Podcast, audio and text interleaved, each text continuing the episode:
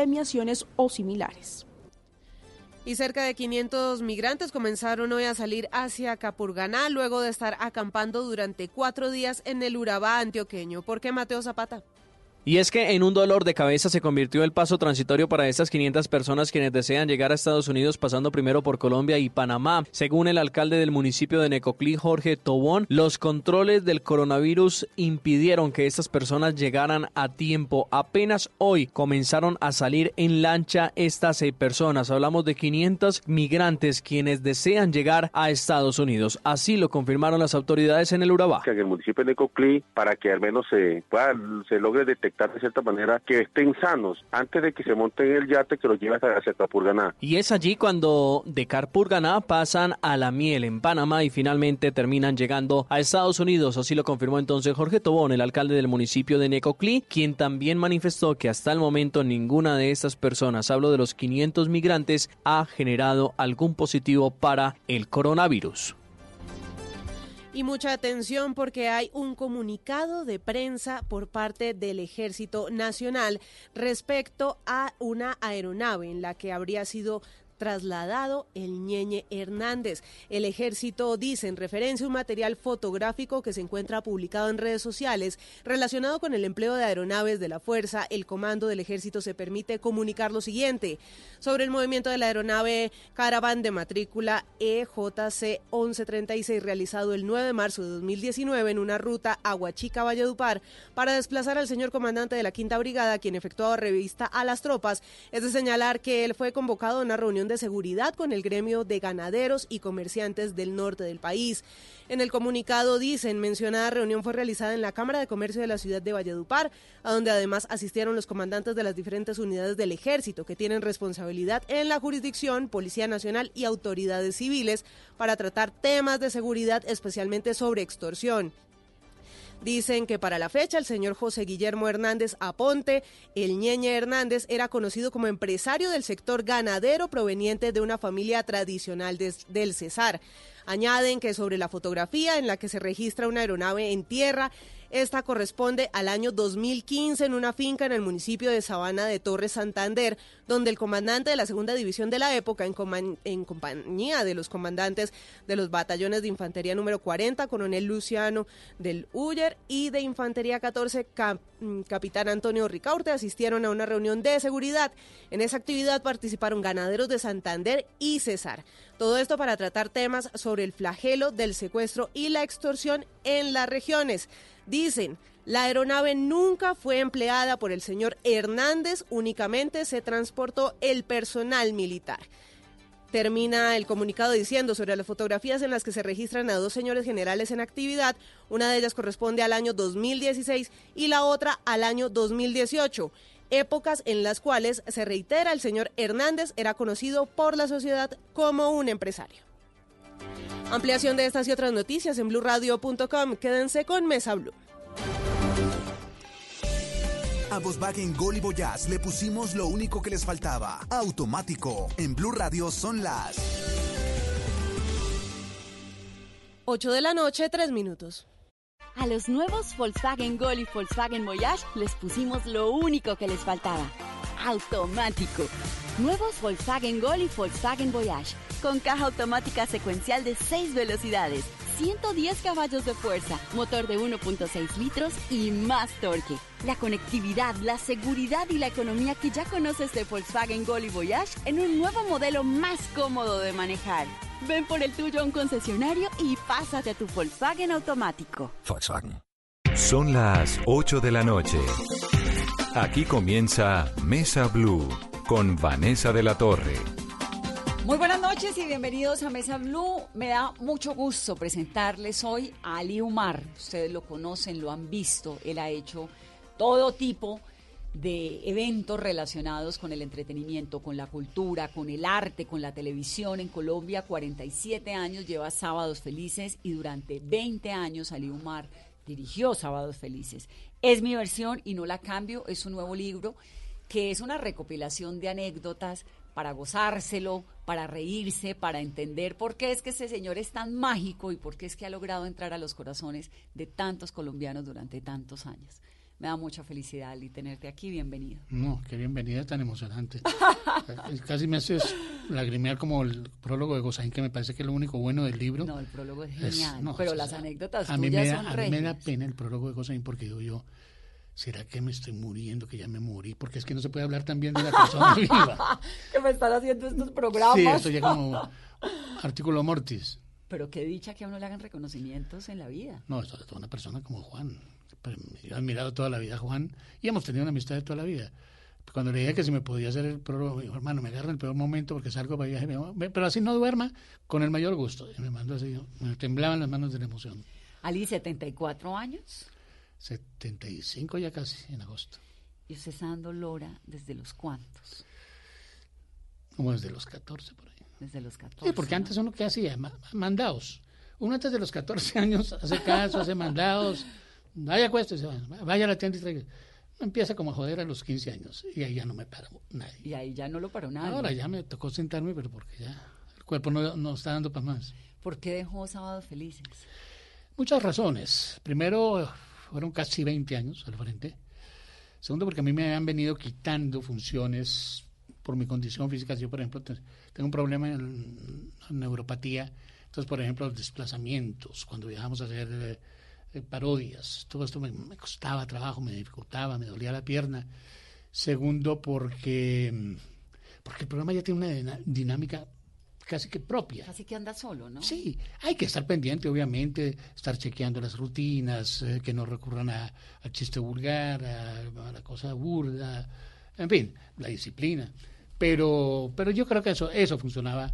Y yo mismo le planteé a las directivas en, a mediados de julio, a mediados del año pasado, les dije, mire, eh, yo siento que ya, ya quiero dedicarme a escribir, tengo un- unos proyectos en la televisión cultural. Entonces dijeron, bueno, vale, te entendemos, pero danos por lo menos hasta diciembre que se cumple el contrato y, y te vas. Y así lo hicimos. eh, la última grabación fue el 20 de diciembre y nos despedimos muy lindo. ¿Por qué Sábados Felices ha sido tan exitoso? ¿Por qué ha logrado permanecer durante tantos años? ¿Cuál es la fórmula?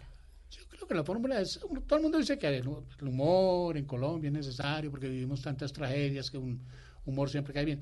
Sí, pero entonces todos los programas de humor hubieran tenido el mismo resultado y no ha sido así. No. Esto es una combinación genial que hizo Lizarazo cuando fundó, que es el concursar, que es la parte, digamos, el, es la espina dorsal del programa, son los, además, cuen- ¿no? los cuentachistes, que surgen y, se- y el programa se nutre de ellos porque en la medida que van ganando los programas los vamos integrando al, al grupo. Yo sigo hablando como si estuviera al frente. y mm, mezclado con los sketch, las eh, parodias. eh, y se volvió como un hábito de los colombianos. ¿saben? Los jóvenes no, porque un sábado un joven a las 8 de la noche no se va a sentar a ver televisión. Pero niños y adultos, o sea, hasta los 15 y después de los 35, ¿qué más hace que sentarse a ver y a reírse? En Sábados Felices. Y eso usted además tiene una ventaja, puede ir al baño, puede comer y el programa sigue, puede ir al cine y vuelve y el programa sigue. Eso es eterno, eso no se acaba Como nunca. noticiero mío. Eh, no se acaban jamás. Eso, entonces, es otra ventaja. Alguna vez les decía yo, hombre, mm, ¿por qué no lo dejamos solo hasta las 10? Y eso mejora el rating, porque es que esa última hora obviamente desciende la sintonía. Claro. Entonces, para la suma total, afecta el rating. Y me decía, maestro Acuña, quien conoces bien, el director de parrilla, dice, mire, si usted acaba de sábado feliz a las 10, ponga lo que ponga, no va a vender un centavo después de las 10 de la noche. En cambio, con sábado feliz tenemos una hora más de comercialización, puede que no al mismo precio, puede que no a la misma tarifa, pero se va a vender. Y esto es un negocio. Así de claro. Y entonces, listo, entendido.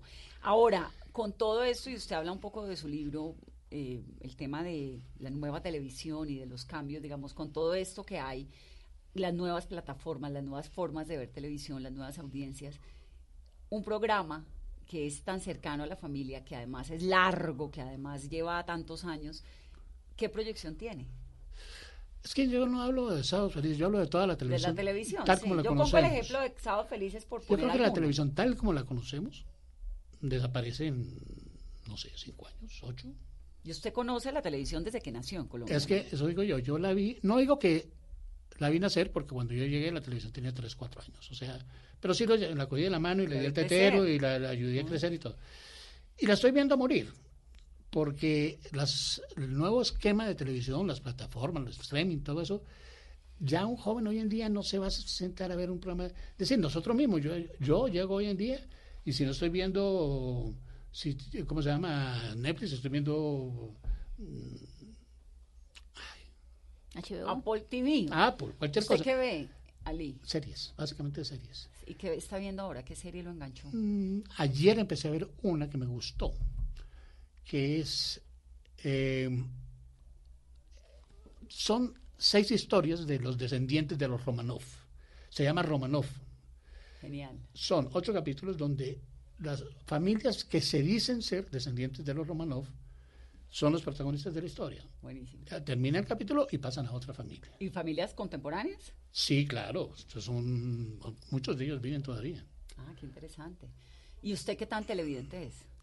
Ahora mucho más que antes. Yo antes no veía. De la televisión colombiana veo las noticias, por lo general veo noticias. Oigo radio en las mañanas, Blue, a Julito, estoy canaleando, y, y leo, leo mucho. Pero televidente, ahora con las series me, me ha fiebrado un poquito. A ver, series. Y entonces me estaba contando, usted recibe la televisión chiquitica y se manda una frase que es bien fuerte, que está viendo la muerte de la televisión como la conocemos. Sí. ¿Por qué? Porque es que, mira, miremos simplemente el, el comportamiento de la- del público frente a la televisión. Hace ocho años, un programa de éxito tenía 30 puntos. 35. Para no hablar de los cañonazos de Betty, de señor Isabel, o cosas de esas que llegaban a 40 puntos. Hoy en día, si un programa tiene 10 puntos, ya se considera un éxito. Y de ahí empieza para abajo todos, 7, 6, 5. Entonces eso demuestra que la gente está, está retirándose de ese esquema por lo mismo, por las plataformas, por, no sé, otras actividades, pero, pero yo sí creo que te queda muy poquito de este tipo de televisión. ¿Cómo van a...? pues, que tengo entendido además que los canales privados están trabajando mucho también Claro. en, en ese sentido. Pero la gente no es que vaya a dejar de ver televisión, sino que vamos a cambiar la manera en que consumimos, ¿no? Claro, la ves cuando quieres, a la hora que quieres. Si ves, quieres ver medio programa, ves medio programa, no como ahora que si quieres ver sábado, dices, te tocó ver las tres horas, o Claro. te. No, Entonces, ahora seleccionas el pedacito que te interesa. Pero no es un poco también lo que ocurrió, por ejemplo, cuando nació Kindle, me acuerdo. Entonces, que se va a acabar el libro. Y bueno, no, fíjate, el mercado editorial es un éxito, la gente sigue leyendo. Que se va a acabar el cine por cuenta de las plataformas digitales. Ir a cine es un plan irreemplazable, Sí. ¿no? No es un poco también. Lo de la prensa sí tal vez cambió mucho, ¿no? La prensa escrita, No, es que- el impreso frente a lo digital. yo creo que puede que quede un nicho, pero es que no tiene sentido, porque como, acuérdense que nosotros venimos de unas generaciones que tu- tuvimos unos hábitos que los muchachos de hoy, centennial, millennial, ya no tienen. Sí, que era la familia en Y esa es la novela. gente que es el televidente, que en este momento es muy raro, un muchacho de 20 años que se sienta a ver televisión de ningún tipo. Eh, pero esa gente cuando tenga 35, 40 va a ver, pero no va a ver. Obviamente es que viven pegados a una tecnología que los devora y que es inmediata. y Entonces yo, yo creo, ahora, no sé si se quede alguien, un canal o un- una programadora, una productora haciendo programación para viejitos Para pensionados. y, sigan, y sigan viendo y sigan viendo la televisión nuestra, la televisión que hicimos. Y la televisión qué estamos haciendo, cómo puede reinventarse para no dejarse acaparar todo por las nuevas plataformas. No, ayornarse, actualizarse y, y pasarse a ese, empezar a trabajar ese fenómeno. Y en eso están, es que yo tengo eso entendido que en eso están hace, hace ratico. Lo que pasa es que ellos están tratando de exprimir la naranja hasta donde sea posible y en el momento en que vean que ya no es rentable. ¿no? Se acabó y pasan a su nuevo tipo de negocios, que no, no va a ser difícil. Ahora, ¿cómo se hace? Yo no tengo ni idea porque no, sa- no sé ni cómo se maneja. Yo, mejor dicho, yo tengo el teléfono para llamar y para poner mensajes. Hasta ahí llego. Y me dice, mire que por qué no sube, porque no sé subir, porque me duele un pie. Ali, hablemos un poquito sobre el humor. Decías hace un momento que, que estabas pendiente de que no se metiera la vulgaridad en medio del humor.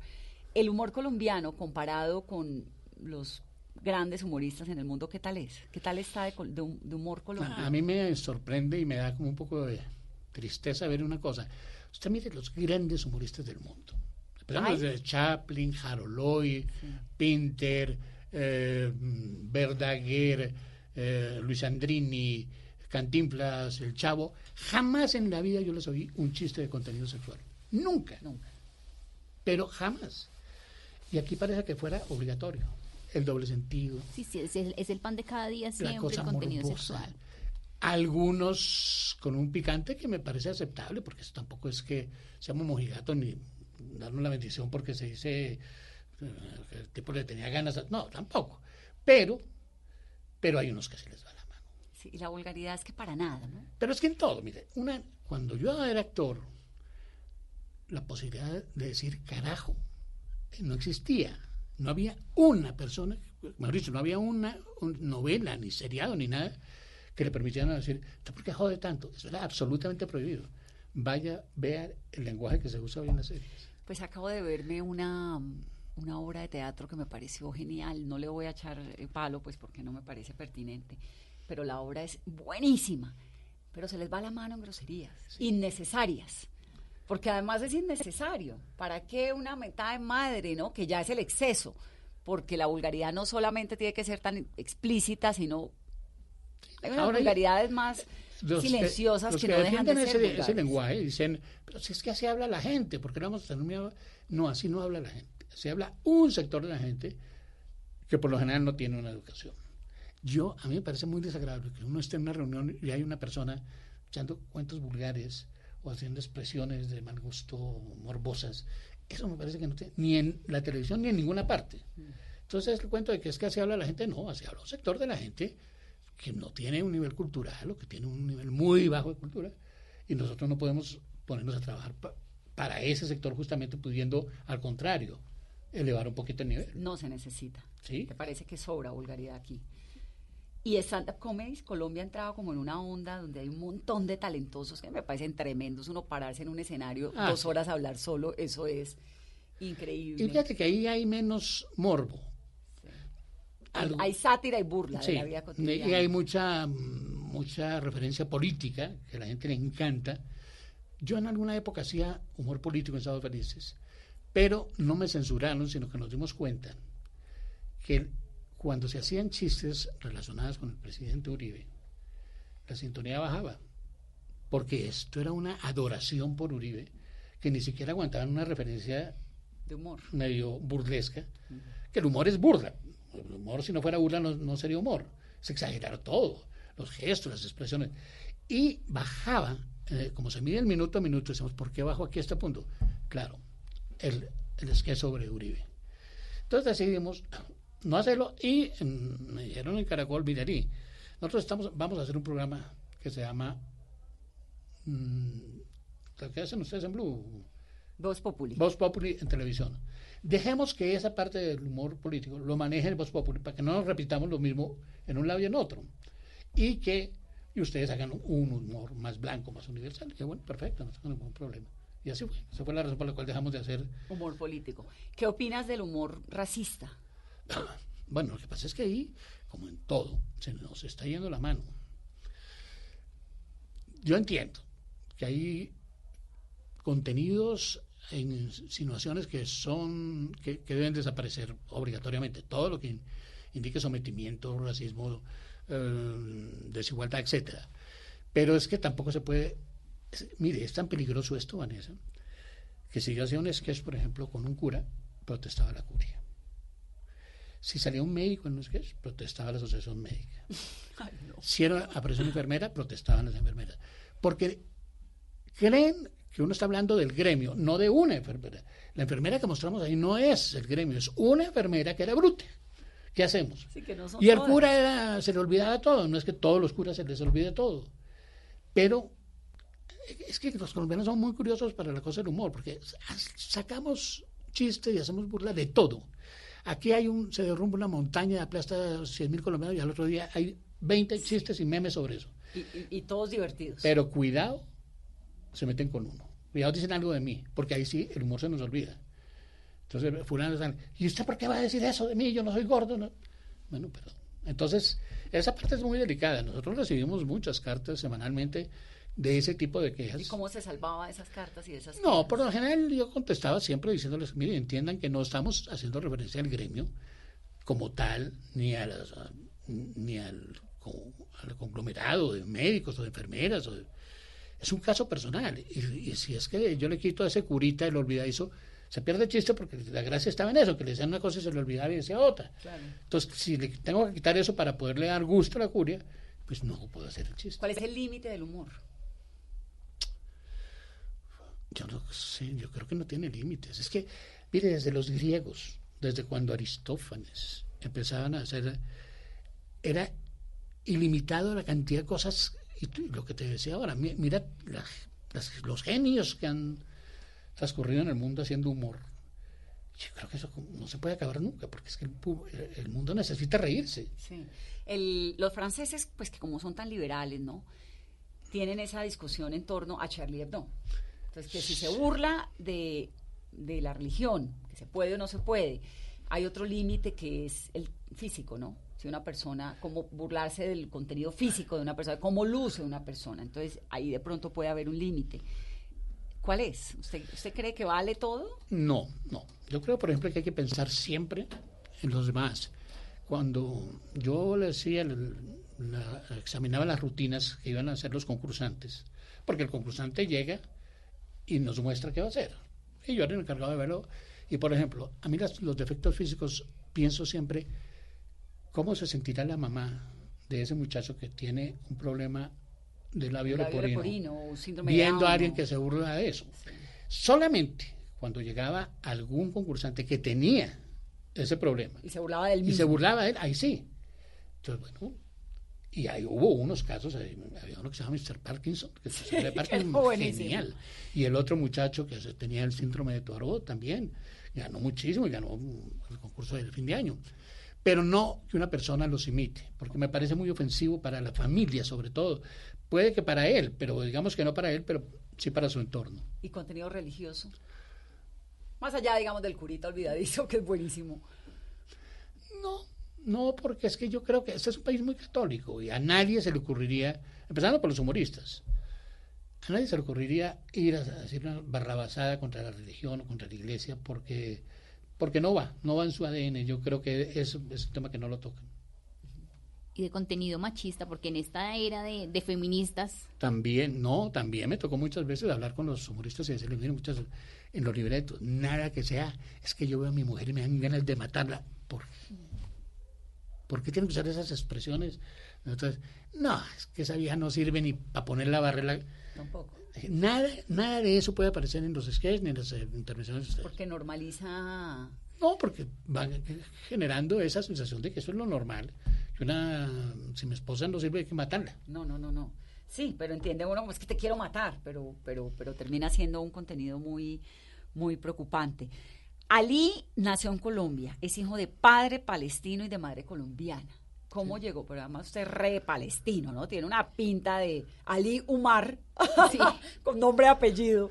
Sí, es ¿Cómo que- llegó tu papá a Colombia, Ali? al terminar la Primera Guerra Mundial, en los años 17, 18. Esos pueblos de Medio Oriente quedaron muy, quedaron en la miseria. Y el mito de que el oro estaba tirado en el piso, En Colombia. en América, produjo ese éxodo de medio orientales, que llamábamos nosotros turcos, que no eran turcos, sirios, libaneses, palestinos, jordanos, etcétera y se llenó el continente, sobre todo en las costas, ve- ves tú, tú vas a Cartagena, tú vas a Barranquilla, y las colonias árabes son absolutamente mayoritarias. Por suerte. Bueno, entonces, y los otros que eran más aventureros, una vez se ubicaban, mi papá llegó a Barranquilla en un barco de esos, ¿Y se vino con quién? ¿No? Solo, Solo. con gente. ¿Cuántos con- años? Tendría 18, 19 años. ¿Y los papás de él? se No, quedaron? quedaron allá todos, en Ramallah. Ah, en Ramala. en Ramallah. Y en, mi papá se quedó en, en Barranquilla mientras aprendió a defenderse con el español, cosa que nunca aprenden bien. Ellos aprenden a que les entiendan y entender, pero de ahí mi papá duró toda la vida diciendo sanayuno. ¿Y qué el sanayuno. Entonces yo le Desayuno. decía, papá, desayuno. Y duraba tres, cuatro días diciendo desayuno y al quinto día, mija, el sanayuno. Y él sabía que así le entendían. Entonces, eh, él se vino vino a Bogotá y, con- y vio, oyó dos paisas hablando de un lugar que se llama Mesitas del Colegio. Y hablaban como bellezas de la tierra y del clima. Y mi papá le llamó la atención. Y pasando un día por la estación del tren de la Sabana, vio un tren que decía a Mesitas. Y yo vi, de esto era que hablaban los paisas. Bajó, conoció el lugar, le encantó, alquiló un local que había al lado del- en la Plaza Mayor, en la Plaza Central, y en silencio se iba los viernes en la noche, trabajaba todo el sábado y todo el domingo con los obreros, pero con las rejas cerradas. Entonces allá había, había rumores, que había fantasmas, que quién sabe qué estaban haciendo ahí. Y un día, genial el viejo, porque se apareció en un domingo a las 11 de la mañana que estaba a reventar la plaza, en el mercado, el día de, día de mercado, y se aparece él en una yegua, vestido de blanco, con cinco o seis yeguas llenas de mercancía, se baja, abre el almacén, empiezan a bajar en la mercancía y todo el mundo mirando esa, como un cuento, las mil de una noche. Sí, claro. Obviamente toda la gente, las mujeres básicamente se fueron a ver al turco y a, y a comprar. Y eso se fue regando, se fue regando. Y ahí conoció Y a mi mamá. su en mega almacén. En Mesitas conoció a mi mamá y a los... Ahí nacieron mis tres primeros hermanos y cuando nací yo ya no vinimos para Bogotá. Y llamarse Ali Umar, ese nombre tan... Porque es un, fuerte. un acuerdo que pusieron mi mamá y mi papá. Mi mamá le ponía el nombre a uno y mi papá a otro. Entonces yo tenía unos hermanos, se llaman Alfredo, Soledad, Ernesto, Sí, normal. Normalitos. Como, los, como las personas. Nosotros tenemos nombre perro, todos los demás tenemos nombre perro. Farid, Soad, Yamili, Sefi y Ali. ¿Cuántos hermanos son? Diez. Diez. ¿Y el, el Ali Umar, el nombre tan vinculado al mundo árabe, te ha traído algún inconveniente en la vida? Cuando las Torres Gemelas alguna vez me dijeron, iba a viajar, y me dijeron, mire, no es prudente que vaya a los Estados Unidos en este momento, porque el solo pasaporte te puede ocasionar problemas. Sí. Ya no le paré bolas igual, fui. Y esa amistad con Yamid Amat, que es tan entrañable, ¿surge de dónde? Mm, Surge de que él, él tenía una columna que se llamaba Juan Lumumba, en el espacio, criticaba televisión, pues eh, comentaba. Y, y hizo algunos comentarios muy elogiosos de mí. Entonces nos conocimos, le dije, hombre, gracias, pues hablaba, me dijo, no, es que me gusta mucho, no sé qué, sé cuándo. Y, ¿Tú de dónde eres? Me dijo, no, yo de Tunja, pero mi papá era árabe. Dije, hombre, Ah, el mío también. y me dijo, ¿de qué parte era tu papá? Le dije, Ramala. Me dijo, no puede ser, mi papá también era de Ramala. Claro. Entonces, eso nos, unió. nos unió mucho más. Y han sido 45 años por lo menos. De amistad de amistad, ¿no? sí, Se a ven todas las semanas. A, a prueba de fuego, todas las semanas. Y de whisky. Ya no. ¿Ya no? Oh, mira, yo hoy en día me tomo dos whiskies y duro 15 días para poderme tomar otro. Antes era tres veces a la semana.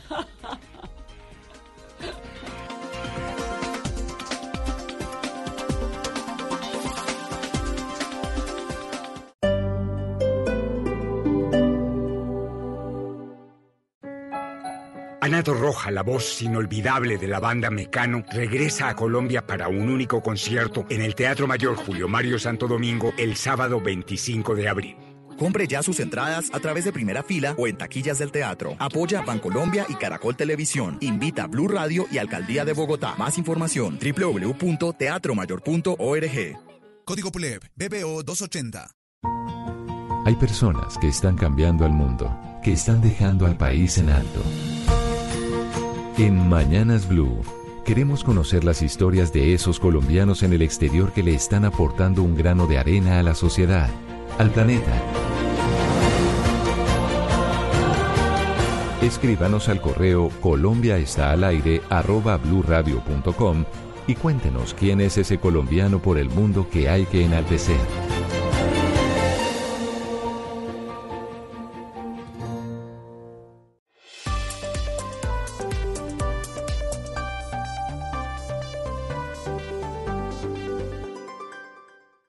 Estás escuchando Blue Radio, un país lleno de positivismo, un país que dice siempre se puede. ¿Sabías que con lo que pagas de arriendo puedes tener casa propia? Acércate ya a nuestras oficinas del Banco Popular. Aprovecha las tasas de interés y beneficios especiales en la Feria Positiva de Vivienda. Y dile siempre se puede a tu sueño de tener casa propia con el Banco Popular. Ven al Banco Popular. Aquí Siempre se puede. somos Grupo Aval, vigilados por Intendencia Financiera de Colombia. ¿Qué es ser mamá? Ser mamá es enseñar. es ser el centro, el comienzo y el final de la familia. Es hacer cada momento especial. Es unir las generaciones y pasar el legado. Tal como hace mucho tiempo, ella te lo pasó a ti. Super Arepa. La harina para hacer arepas de las super mamás. Trabajamos pensando en usted. En el libro que está lleno de historias maravillosas, hay un capítulo en el que habla, el que cuenta la cómo viviste esa relación tan intensa con esos revolucionarios colombianos del M19, con Jaime Bateman, con una época con de... con Iván Marino, claro.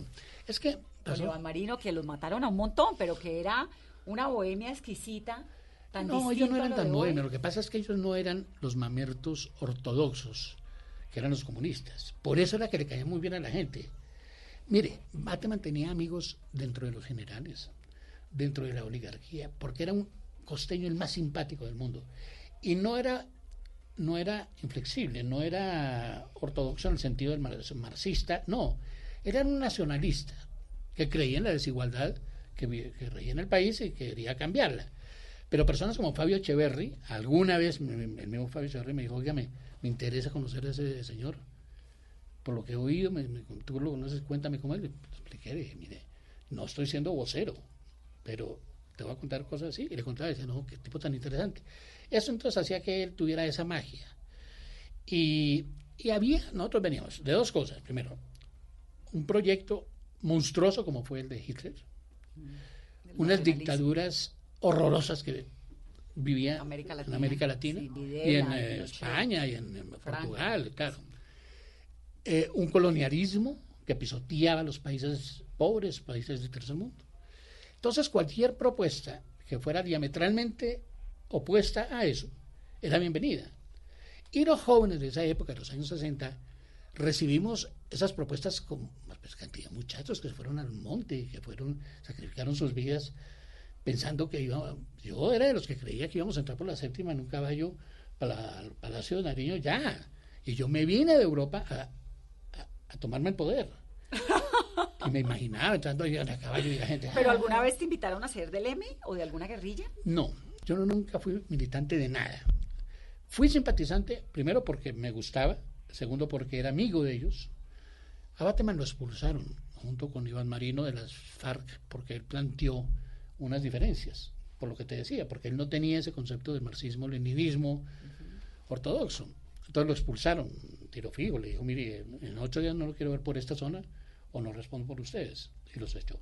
Y llegaron aquí a Bogotá, muy despistados los dos sin saber qué se llevaban con no sé cuántos años se habían metido. Cuando se produjo las elecciones de, del 19 de abril, donde aparentemente ganó Rojas Pinilla y, y Misael Pastrana. La historia, ¿no? Entonces, ahí ellos aprovecharon esa coyuntura crearon un movimiento, hablando del 19 de abril, que fue las, las elecciones, para coger todo ese descontento de la gente que había votado por Rojas Pinilla. Y así se crea, inclusive ellos ponían a María Eugenia Rojas como... La cacica, la capitana. Sí, como, como emblema de, su movimiento. Después se fueron abriendo y María Eugenia los, los desconoció y fueron cogiendo el camino y se fueron por el lado de las armas. Hicieron actitudes muy retadoras, pero muy osadas que a la gente les llamó la atención, eso de la espada de Bolívar. El mismo anuncio de su aparición, cuando en todos los avisos en los periódicos aparecía eh, sufre de depresión, espere, M19. Entonces todo el mundo pensaba que era un remedio, no sé qué. Eh, pero era una época distinta de la insurgencia, de la guerrilla, ¿no? Del país. Del país también, porque se sentaba Ali Umar con Bateman sin ningún problema, pero, es que pero al mismo tiempo con Echeverry. Es que yo, yo, yo, creo que fue a raíz del 11 de septiembre, lo de las Torres Gemelas que cambió el mundo, porque uno podía pensar de una manera y otra persona de otra, y no nos odiábamos. Ni era, yo era muy amigo de un ideólogo conservador que era Gabriel Melo Guevara. Y me reunía con él y hablaba con Alfonso Hansen, que era ideólogo del partido conservador. Y no pasaba nada, y se organizaba un congreso de juventudes comunistas en no sé dónde y la gente iba y no venían encasillada de guerrillero, ni de asesino, ni de terrorista. A raíz del 11 de septiembre, Estados Unidos tomó la decisión de que todo lo que sea contra el establecimiento es terrorismo. El que no esté conmigo es mi enemigo. Y eso, como aquí todo lo que dice Estados Unidos, decimos, sí, señor, como usted, como mande la señora, aquí te resolvimos lo mismo. Entonces nos volvimos, los de un lado somos guerrilleros terroristas, los de otros son paracos. Eh, y ya nadie puede hablar con nadie. Y la conversación. No, es que no se puede. Familias enteras se han disuelto, matrimonios, amistades de toda la vida por, por una discusión de ese, de ese tipo. Ahora, entiendo perfectamente esto de cómo se rompe, ¿no? Porque fue sin duda pues un fenómeno que, que realmente cambió la geopolítica el 11 de septiembre del 2001. Pero también es que comenzamos a ver que las FARC y que las guerrillas hicieron atentados y cosas contra la población civil que antes no había, no habíamos visto, ¿no? Es que por eso te digo, miren, en la época nuestra, en la época usted no había pasado el Nogal, no, habíamos visto Mapilipán. éramos soñadores No había eh, secuestros. Nada, nada. Era un ejército irregular combatiendo contra un ejército regular. Y entonces tomaban un puesto de policía no sé dónde, atacaban el, tren militar desde cuándo. Es decir, lo, lo que se dice dentro de los convenios de la guerra aceptable. Con la entrada del narcotráfico, bueno, es la Y la vinculación del narcotráfico a la guerrilla, que no, que no sembraban, sino que cobraban, lo que quieras. De todas maneras, todo eso se perdió. Y se volvió negocio y mucha gente entró por negocio. Por negocio, pues compraban acciones. Y entonces, y luego la locura, es que eso del Nobel es una locura. Ah, que porque ya se reunían unos... Sí, pero es que además de ellos se, reunía mucha gente decente que no tenía nada que ver. Sí, los secuestros. Entonces, pues te digo, yo no he sido jamás partidario de, de la vía armada. Pero sí miraba con simpatía la, vida, la vida armada cuando Camilo Torres, cuando Che Guevara, porque me parecía que era una lucha libertadora o libertaria para países que necesitaban sacudirse y por las buenas no lo iban a lograr. En la medida en que eso se fue formando y se fueron conociendo los horrores de los países socialistas que nos mostraban como el paraíso. Y cuando cae el comunismo y empezamos a ver lo que pasaba en, no, en, los Ceausescu en Rumania y los horrores en, Tirana. ¿Pero qué es esto? Bueno, en Cuba, sin ir tan lejos. ¿Cuba? En Cuba. ¿Qué tan amigo llegaste a ser de Gao? En el libro hay... En el libro cuento cómo lo conocí. yo lo conocí por una coincidencia que, pues, hago síntesis para no dañar el libro, pero alguien le dijo a Gao en París, Gabo quería escribir una cosa sobre Camilo Torres, sobre la última semana de Camilo Torres en Bogotá antes de irse a la guerrilla. Y alguien le dijo, mire, en Bogotá hay un tipo que se llama Liumar, que él fue el que estuvo con Camilo. Gabo llegó a Bogotá, me ubicó por medio de, RTI, fue fácil encontrarme.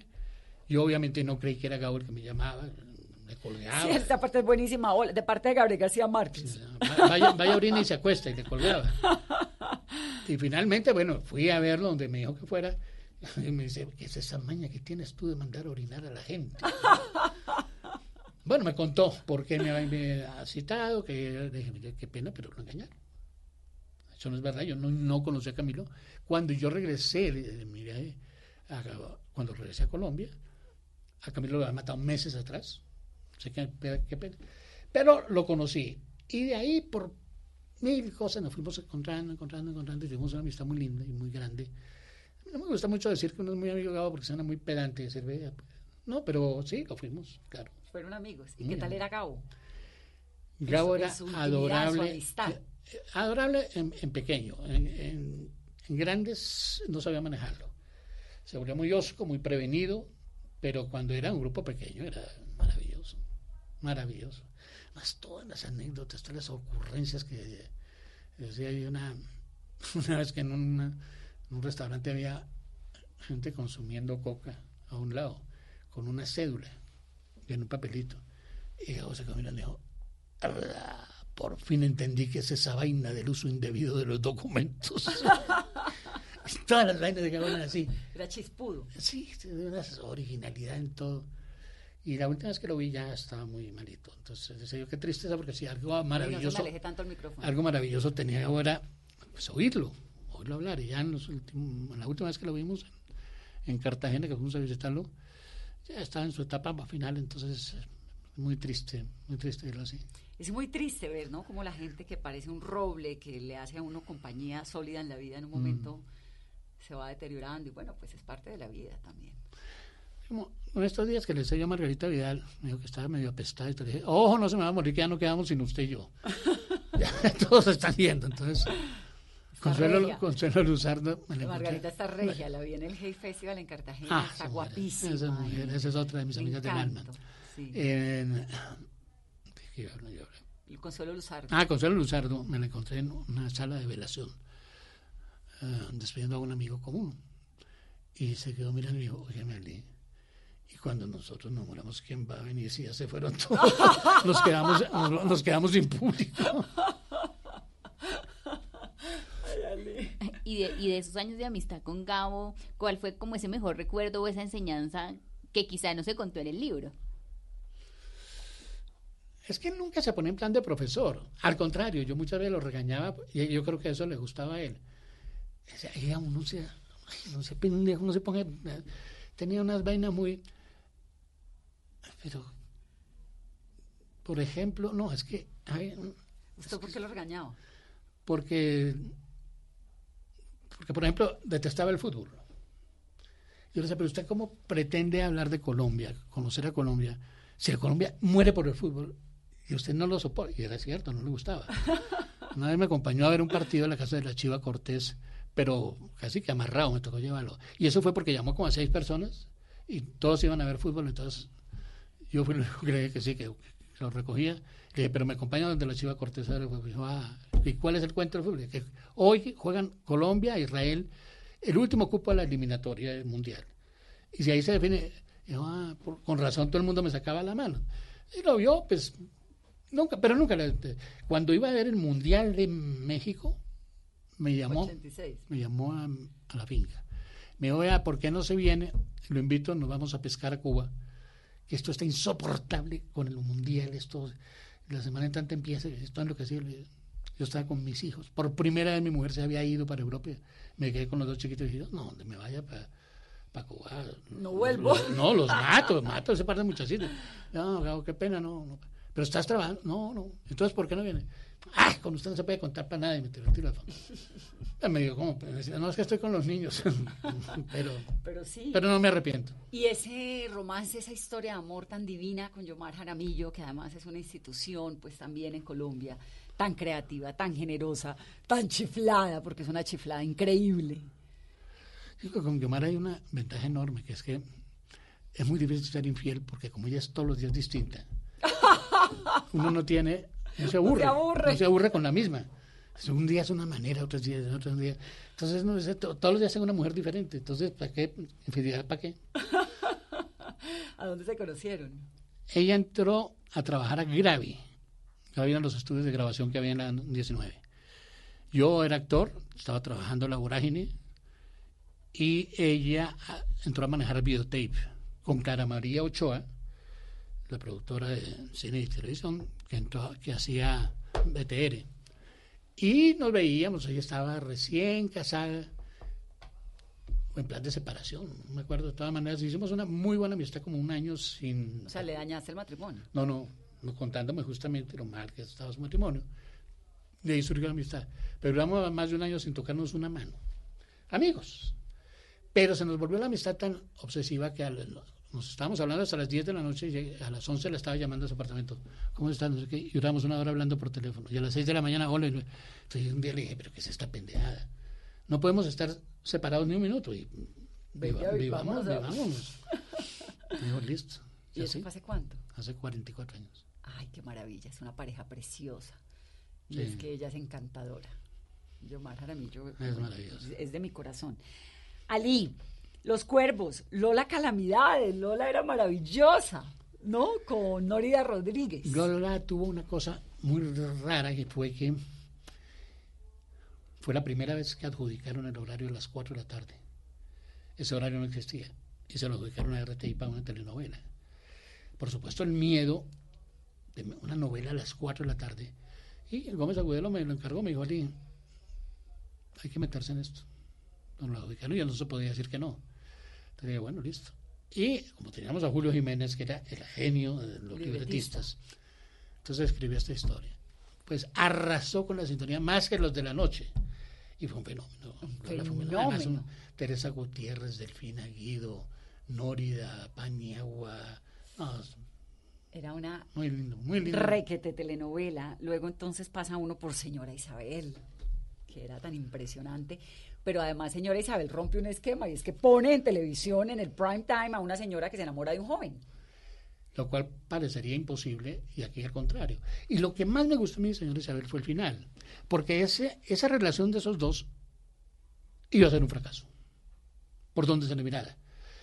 Ella era una mujer muy independiente, él era un muchacho casi que había pegado a ella una cosa muy maternal. La mamá, sí. Pero además ella no era una guapa, cuarentona. No, no, no. Era una señora. Señora, señora. Y en, y en esa época todavía la mujer de los 50 años era mucho más señora que ahora. No, mujeres de 50 años hoy en día terriblemente atractivas. Y, pero lo que me gustó fue el giro que le dio Mónica Agudelo, la libretista que dijo, mire, esta relación tiene que terminarse porque si no el fracaso sería total. Y al final ella le dice, en, el último capítulo le dice, mira, cuando él se vaya a vivir a Europa, no sé qué, dice, cuando vengas por Bogotá, cuando pases, búscame, nos vemos y tomamos un café y nos vemos.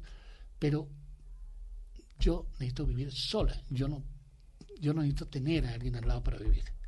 Y le mostró el vivero que estaba montando y no sé qué, dice, cuando su desarrollo personal, el muchacho lo entiende y dice, bueno, bueno, señora Isabel.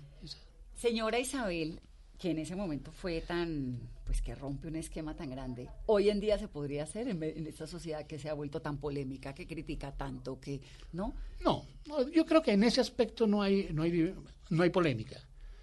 Que una mujer mayor esté con un joven, no hay... Es decir, a no ser que fuera un adolescente. Sí, un menor de edad. No, no, es un hombre de 30 años, 32 años.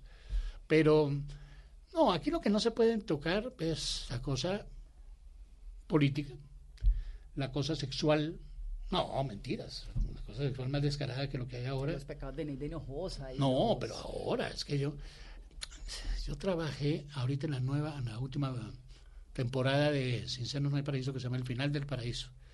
Hice un personaje ahí. Y me puse a ver en YouTube los, los capítulos. No, mentiras, en Netflix está. Y me aterrorizo. de tono. Me aterrorizo de ver las cosas que se ven ahí. En serio, o sea, yo creo que no hay, hoy en día no hay tabú diferente al político, no hay, no hay nada que, que escandalice que... Tú, tú, pasaste de ser actor a ser director.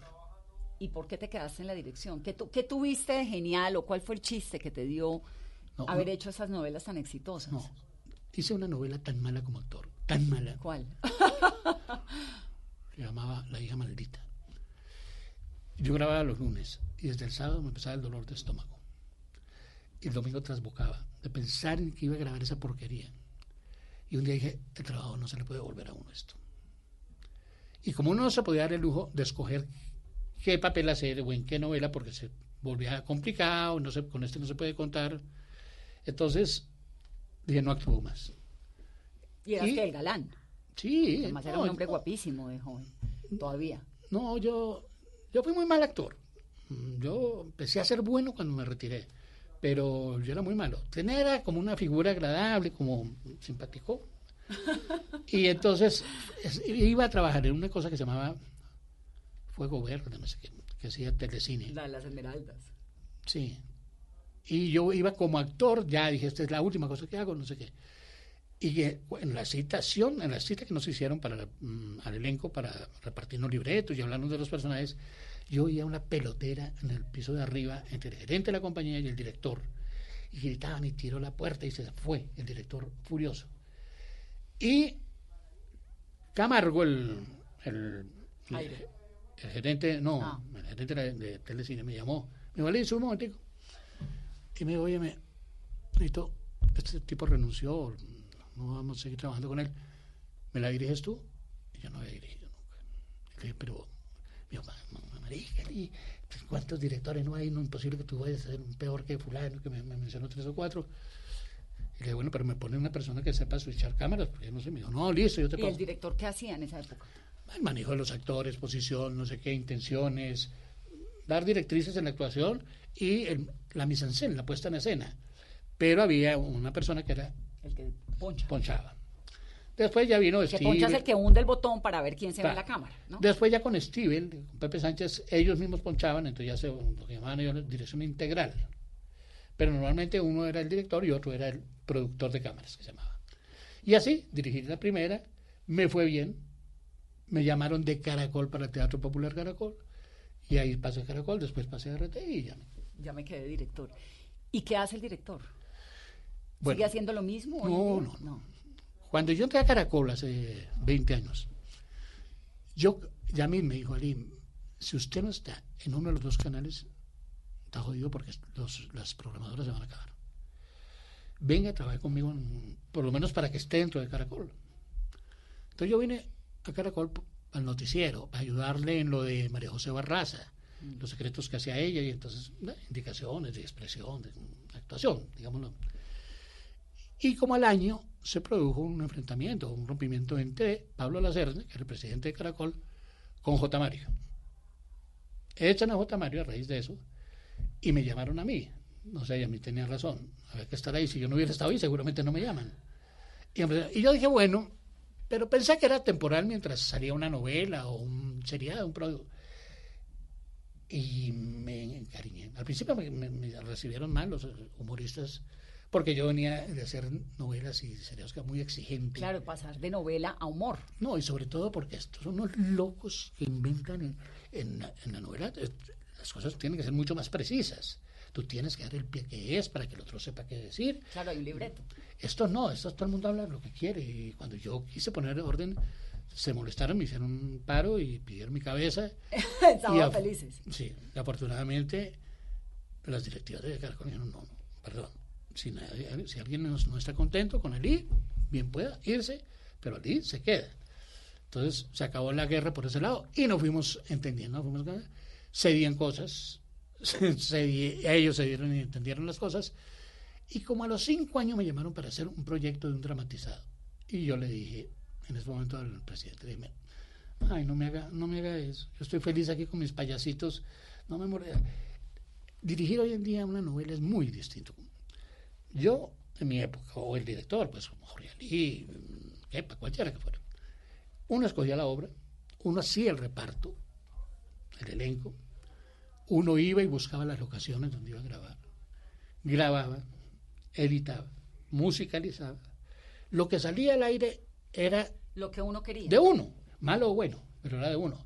Hoy en día, al director le entregan el libreto, la obra, le dan el reparto hecho. Le dice, mire, estas son las locaciones, no sé qué. Este es el vestuario. Hay un director para la unidad 1, otro para la unidad 2 y otro para estudio. Otra persona edita, otra musicaliza. Y lo que sale ahí dice, ¿de quién es? De un montón de gente. Entonces, no, ¿qué no. hace el director? Une todo eso. No, mire, en una ocasión que yo actué en eso de que te decía de Sin Senos, me tocaron dos directores y cada uno tenía una- un concepto totalmente distinto del personaje. Entonces uno me decía, es que tienes que ser más cínico, Ali. Entonces, bueno, yo lo hacía cínico. A la otra semana me tocaba con otro director y me decía, "Pues, tú no puedes tener ese cinismo porque se te nota la maldad. tienes que disfrazarlo. Entonces, hay unas escenas en que soy cínico y en otras no soy cínico. Entonces no tengo un, un carácter como personaje. Es- Claro. es- yo no sé. Pero sí Ahora, lidiar con esa cantidad de estrellas, porque eso es el mundo del entretenimiento, es, debe ser complejo, ¿o no? Eso es más mito. Ese cuento de que hay gente complicada, hay gente... Como toda la vida. Pero, pero es un gremio, pues yo hablo de mis- los actores de mi época, era un gremio muy agradable, muy entretenido. Tenemos, yo había armado un grupito con Álvaro Ruiz, Pacheco, Julio César Luna. Pacheco, que es otro de tus amigos entrañables. El alma, el libro el está alma. Pacheco. Y, y la, te cuento, la gente de que estos son la corrupción y las orgías, y no, es la gente más sana y más aburrida del mundo. Bueno, tampoco. No. Yo- te juro que hay gremios mucho más miedosos que ese. Es- la gente se reunía, básicamente jugábamos cartas o dados. Esa era nuestra gran diversión era esa. Y Yo no- charlar. charlar, y, chistes y pendejadas y contarnos anécdotas. Pacheco tenía anécdotas maravillosas. Y, y con el gremio de este de los humoristas nunca, fíjate que nunca, a excepción de la gorda Fabiola Polilla, La ex, ex gorda. que tú, estuve en su casa almorzando, estaba en su casa. Divina. De resto nunca he tenido familiaridad con ninguno, o sea, ni salgo, ni almuerzo, ni como, ni Es una voy. relación laboral. Sí, no, no sé yo. No sé, o no sé si porque el ingreso que fue como medio Arisco creó esa, esa barrera y cuando se superó el problema laboral quedó un poco esa, esa distancia, pero no, es que a mí no me gusta, yo soy muy poco dado al chisme ya. Es que no eres de nuevos amigos, ¿no? Me aburre, me aburre, es que yo digo, ¿para qué más amigos? ¿Más de los que he tenido? Sí. Sí, ya es muy difícil pensar uno que a estas alturas encontrar una persona nueva. Sí, a veces encuentra una persona que conoce y le parece que oiga, qué chévere esa persona que conocemos ayer. ¿eh? pero de ahí pensar en volverse amiga y llamémoslo.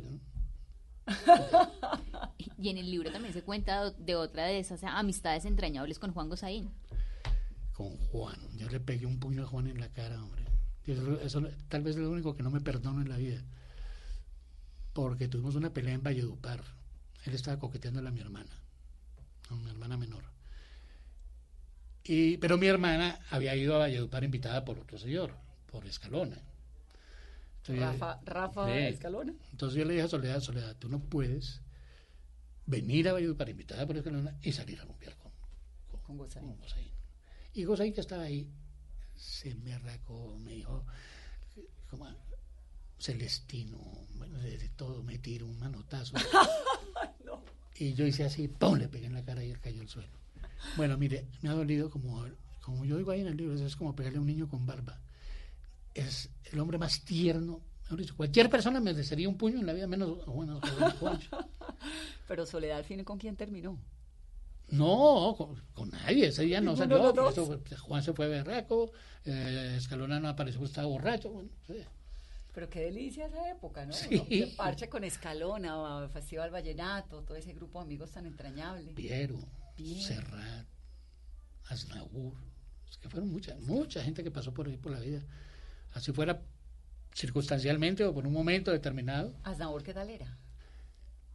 Era muy aburrido porque pues no hablaba sino francés, entonces yo todo lo que él decía me tocaba traducírselo a los demás y todo lo que decía me tocaba traducírselo a, entonces yo terminé agotado de ese paseo y se reía todo el mundo y decía, ¿por qué se ríen? Entonces yo, no pasa que no qué, Explicando el chiste. Entonces él no se reía y me pensé a nosotros, ¿por qué no se rió? Entonces yo, ¿qué, ¿por qué no se rió? No, aburridorcísimo, pero, pero fue muy agradable, pues es que es un monstruo. Es que un monstruo. Entró a los pongo para que no lo ubica, lo ubique ya con esta canción. Yo entro a los estudios de tradición y veo un señor tocando el piano ahí solo y no había nadie. Y yo, yo, este es Aznabur, ¿qué hace aquí? Me paró en un momento, me le acerqué y le dije, buenas, y le hablé en francés, entonces se sorprendió, me dijo, ¿quién eres? Entonces, ¿por qué habla francés? No, yo viví en Francia, no sé qué, bueno. En eso es que nos pusimos a hablar, y el hombre una soledad, porque decía, a mí nadie me invita a nada, porque todo el mundo piensa que yo vivo lleno de compromisos de la casa disquera, de la, y me cierro en el hotel a esperar que llegue la hora de la presentación en el Salón Rojo, y ahí fue cuando decidí invitarlo al otro día a un paseo de, un paseo de olla que teníamos con Bernardo, con Judy, con todos los amigos. Lo llevé. Y ahí comenzó la amistad. Ahí empezó. Pero bueno, yo me atrevería a decir que soy amigo de él. Es más, yo me encuentro con Asnauro, bueno, ya, no, ya se murió, pero si me lo hubiera encontrado cuando estaba yo, digo, hola, ¿qué voy a hacer? Y sí, ¿qué me importa? Y sé que de derecho, se va a acordar él. De golpe, sí, Ali no, eres inolvidable. Una persona que conoce 6.000 personas diariamente en el mundo ¿Por qué un día se fue a almorzar con un colombiano por allá? Se, va a acordar. yo me acuerdo porque era Asnabur, claro. pero, para él. Claro. Bueno, pues el libro de Ali en el que cuentan las historias es mi versión y no la cambio. ¿Cuántas historias son? 89. 89 historias. Pero antes de despedirnos voy a contar la historia porque el título. Eso te iba a preguntar, es mi versión y no la cambio. Además, qué pena la comparación, pero me acordé de Ernesto Samper. Aquí estoy, aquí me quedo. Esto, sí, pero esta, esto puede reírse. Esto es un cuento muy simpático. Tulio Ángel, ¿lo conoces? Claro, Tulio. Tulio llegó una noche a su casa con bastante alicoradito, colorete en, el cuello. La mujer lo levantó. Con toda la razón le dijo a esta amigo.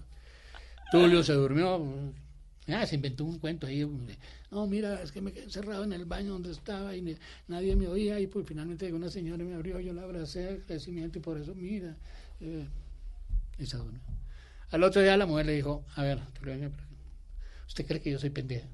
¿Usted cree que me voy a atacar el cuento de que se quedó encerrado en el baño y que una señora llegó y le abrió y que le dijo: Esa es mi versión y no la cambio. Y ahí se quedó. Y esa, es, esa anécdota la cuenta mucho Julito, yo una vez en, los programas de Julio, Alberto Casas. Ahora que me encontré con Felipe Zuleta, me dijo, óyeme, ¿por qué este, esto, esta no es una frase de Tulio Ángel?